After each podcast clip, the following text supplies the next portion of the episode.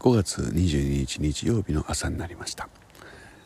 えー、昨日の雨はひどかったですね、えー、最寄り駅から仕事場まで本当に歩いてゆっくり歩いても2分ぐらいで着いちゃうぐらいの距離なんですけれどもあのものすごい雨にの中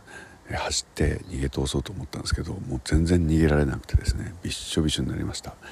えー、幸い着替えがあったから良かったものの、えー、一日帰り帰りもまだ服が濡れているような状態でしたね。気温も上がらず、えー、でしたけれども、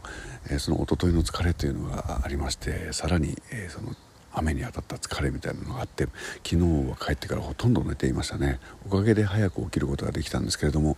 えー、この寒さにちょっと驚いています。なんだろうねこの朝の寒さは、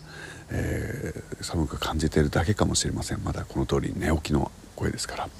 えー、っとおとといのことを、えー、記しておく文章をこれから書こうと思います。